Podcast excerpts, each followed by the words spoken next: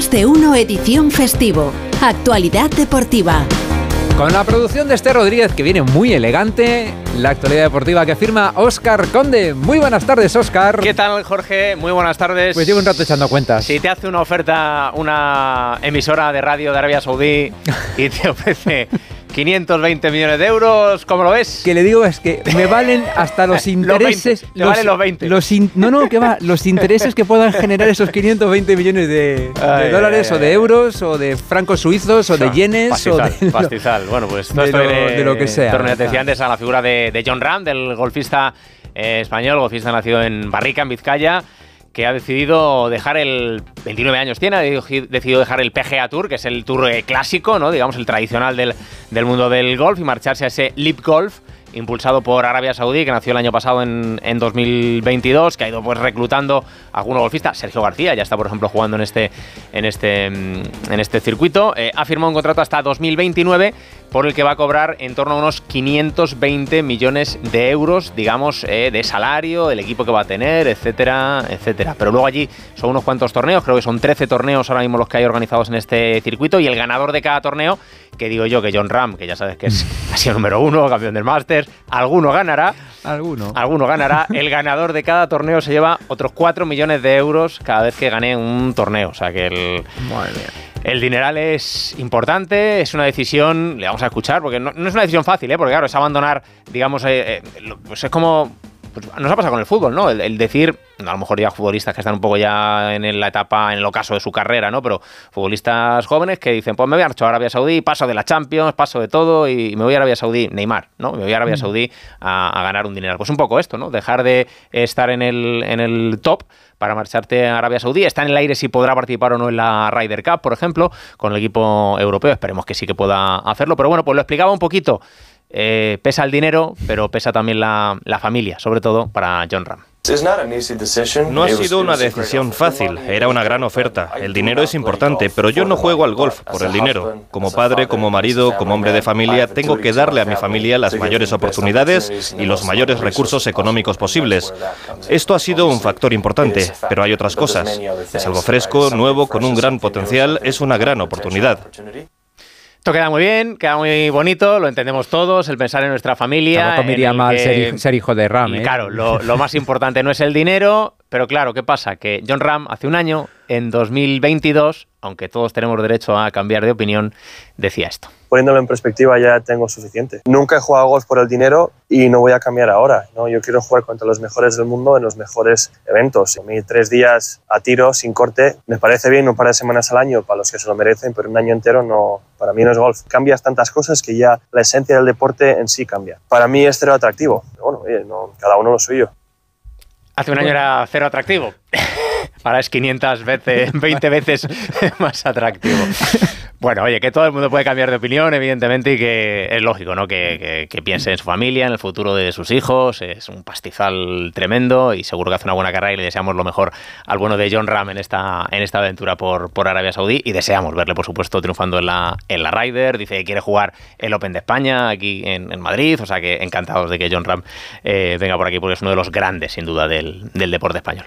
Bueno, no se mueve tanto dinero en la Copa del Rey, evidentemente, sobre todo en algunos equipos que ayer pues dieron la sorpresa, como la Arandina, que le ganó al, al Cádiz 2-1 en ese campo bastante embarrado, bastante embarrado. Unos Estaba el campo estaba complicadito, ahí, estaba complicadito. Lo dijo Sergio González, el técnico del Cádiz, que igual si hubiese sido otro equipo, no quiso decir quién es, el partido no se habría jugado. Pero bueno, el campo estaba así para todos, también hay que decirlo, no solo para el Cádiz, también para los de la, la Arandina. Bueno, ganó el Athletic 0-3 al Cayón Cántabro, remontó el Girón al Orihuela 3-5, este se clasificó también el Celta que le ganó al Sestao 1-2, así que fue el único primera que cayó ayer el Cádiz, sí que cayó el líder de segunda, el Leganés, que perdió ante el Racing de Ferrol, y también pasaron el Eibar y el Elche. Martes es el sorteo de 16 avos, entran ahí ya los cuatro de la Supercopa, Real Madrid, Barça, Atlético de Madrid y Osasuna.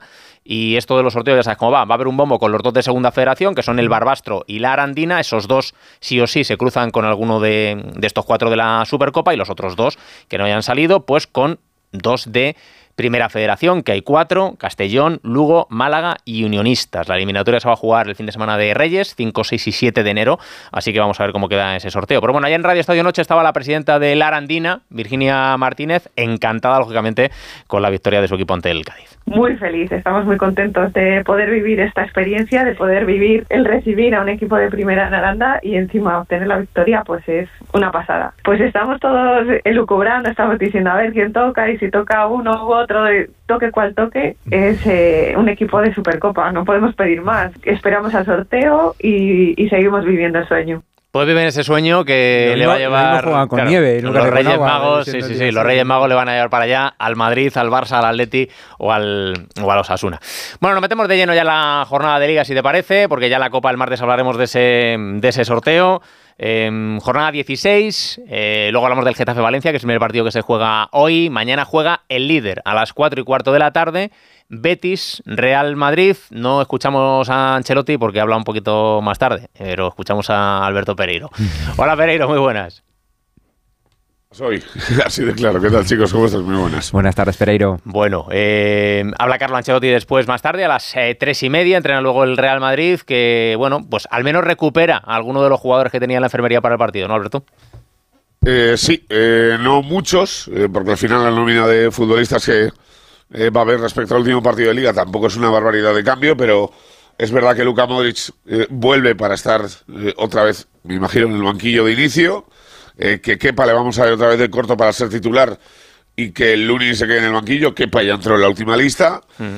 Y que del resto, pues tampoco hay mucho cambio. Es verdad que Bellingham ha tenido un par de días entre semana que no ha entrenado eh, con sus compañeros, pero ya lo hizo ayer y lo va a hacer hoy a partir de las 4 de la tarde y va a ser titular mañana seguro en el Villamarín y que pues el resto ayer vimos un ratito a Vini y a Chouameni pero no son eh, de la partida ni mucho menos ni les vamos a ver en 2023 y en la enfermería para el resto pues no, no baja eh, ni, mm. ni, Vinicius, ni Chouameni, ni Camavinga, ni Arda, ni Militao, ni Courtois ninguno de estos jugadores se les va a ver si acaso algún atisbo de verlos durante en la Supercopa a partir del día 11 en ese partido frente al Atlético de Madrid, como el caso de Carvajal y si acaso Chouameni, pero el resto, eh, más allá de los Bellingham Cross y, digo Cross, eh, Kepa y, y Luca Modric, más allá de eso no va a haber mucha novedad, querido. Eh, ¿Te apetece ir a Aranda de Duero, a Barbastro, a Málaga? A Barbastro. ¿Cuál, te pides? A Barbastro sin lugar a dudas. a Barbastro sin lugar a dudas, ya te lo digo desde ya.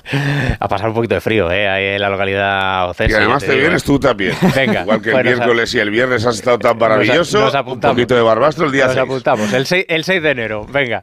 Un abrazo, Pereiro. Chao, Pereiro. Un besito. Hasta luego. Chao. Bueno, pues el partido del Real Madrid ante el Betis mañana 4 y cuarto. Tiene muchas bajas también el, Betis, ¿eh? un montón. No va a estar Bellerín, no va a estar Fekir, no está Claudio Bravo, Bartra. El último eh, que ha caído ha sido Guido Rodríguez, el futbolista argentino que se lesionó el entrenamiento de ayer y va a estar varios meses de baja, una fractura distal del peroné. Dos, tres meses de baja va a estar el futbolista argentino. Y vamos a escuchar a Manuel Pellegrini, al técnico eh, del Betis, con pasado madridista también, al que le han preguntado hoy por el sin lugar a dudas eh, hombre de moda del Real Madrid, del fútbol español y casi del fútbol mundial diría yo que nosotros que el bueno de Jude Bellingham. Sin lugar a dudas que Bellingham ha hecho un impacto importante y la cantidad de goles que está haciendo en el Madrid en la primera temporada son, eh, son numerosos, así que creo que es un jugador de muchas condiciones, está preocupado solamente de Bellingham, bueno, te queda libre eh, Rodri, te queda libre Cross, muchísimos jugadores, así que no vamos a variar todo lo que hacemos por un nombre, porque por insistir son planteles que tienen muchísimos nombres que desequilibran el partido en cualquier momento.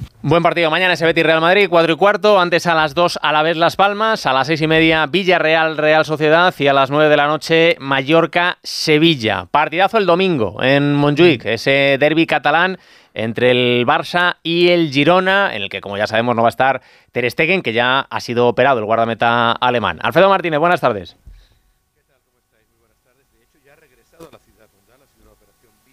Hola, Alfredo. No te... Sí, hola. Ahora sí, te escuchábamos, muy lejos. Cuéntame. Muy lejos, sí, porque tenía el micrófono cerrado. Gajes del oficio, perdón. Eh, decía que eh, ha sido tan rápido que Ter Stegen ya está en Barcelona, ha sido operado eh, satisfactoriamente, como dice el Barcelona, de los problemas lumbares, al final por una doctora, la doctora Melille Glissé, bajo la supervisión de los servicios médicos del Barcelona, en Burdeos.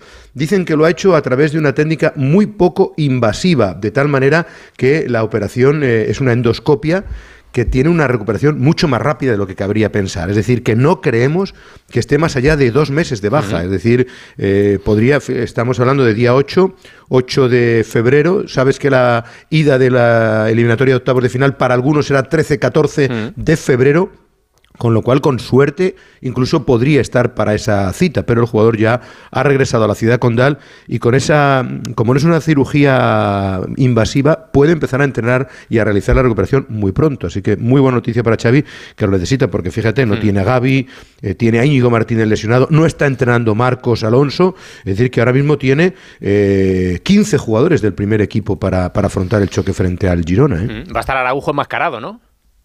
Araujo enmascarado lo hemos visto con esa eh, imagen. Si ya de por sí es un futbolista que impone respeto, yo no sé los delanteros del Girona, pero cuando vean venir a un tipo de 1,89, 1,90 con ese cuerpo y que va a todas además y con la máscara es para hacérselo pensar, ¿no? Mm. Ha estado entrenando también Pau Cubarsí, que es uno de los campeones de, eh, de los participantes con la selección española en el Mundial Sub-17 para sustituir a Íñigo Martínez. Christensen se marchó a Copenhague porque eh, ha sido papá. Mm. Vuelve a tiempo para el partido del próximo fin de semana, el que de momento no está viendo muy buena venta de entradas. También ha entrenado hoy Rafinha con una, eh, tras una sobrecarga en el día de ayer. Y os cuento la curiosidad. Hablabais del mundo árabe, ¿no? ¿Mm? ¿Sabéis quién ha estado en Arabia, en Dubái? A ver. Joan Laporta, el Willy Fogg del fútbol moderno, que no se pierde una, que aprovecha el puente y se ha ido con dos de sus directivos y además amigos, Xavi Puig y Joan Soler, y ahí se le ha visto abrazar a los millonarios de Dubái, imagino que serán millonarios, porque allí casi todo el mundo es millonario, y dicen que abriendo negocios y puentes para el Barcelona, todo es bueno. Si allí hay dinero, pues mira, no se lo va a llevar todo John Dinero hay, igual le cae algo al Barça. Te escuchamos el domingo. Qué buena falta le hace. Un abrazo. Buena falta le hace. Un abrazo. Un abrazo. Un abrazo. Bueno, partidazo ese Barça-Girona. Es colíder el conjunto eh, gironino. Hay que olvidarlo. El equipo de Michi que está haciendo una temporada tremenda. 9 de la noche ese partido en Montjuic. El otro partido más atractivo del domingo va a ser el del Atlético de Madrid, que a las 2 de la tarde recibe al colista de la liga que no ha ganado todavía, el Almería. Hugo Conde, buenas tardes.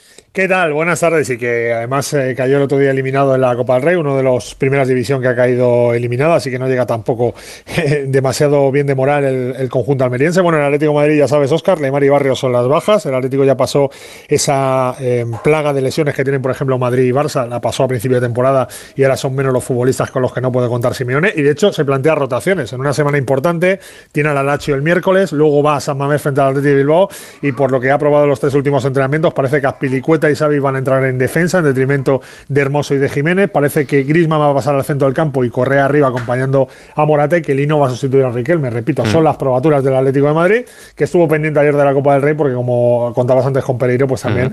eh, tendrá rival para esa próxima ronda, correcto. Un abrazo, Hugo.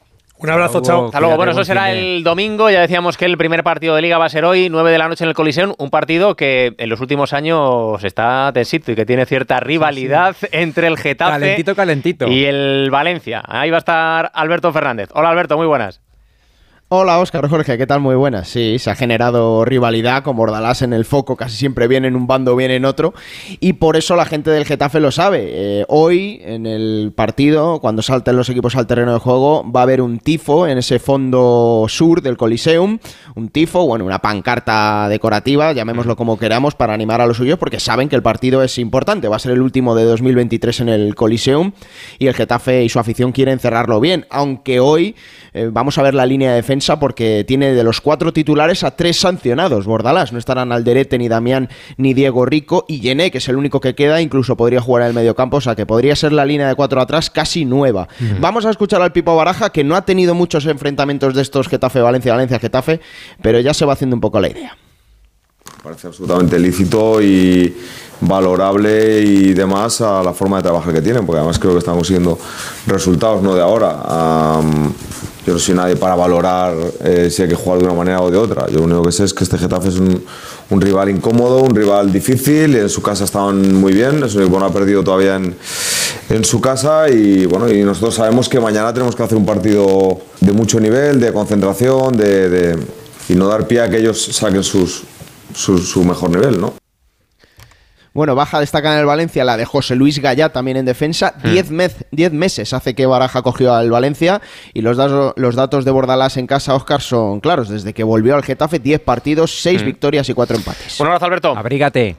Otro para Hasta todos. luego. Bueno, tenemos segunda hoy también, ¿eh? Albacete, Villarreal, B y Español Zaragoza. Baloncesto también en la Euroliga, Barça, Fenerbahce, Basconia, Estrella Roja, Asbel, Valencia. Ayer otra victoria del Real Madrid en cancha de Panathinaikos. Y pendientes de las guerreras del balonmano mundial femenino. España, República Checa. Si ganan, están en cuartos. Si no, nos quedará todavía la bala del domingo ante Países Bajos. Pues fin de semana de deporte y de castañas asadas. Sí, señor. Feliz fin de bien. semana, Oscar Hasta luego, chao.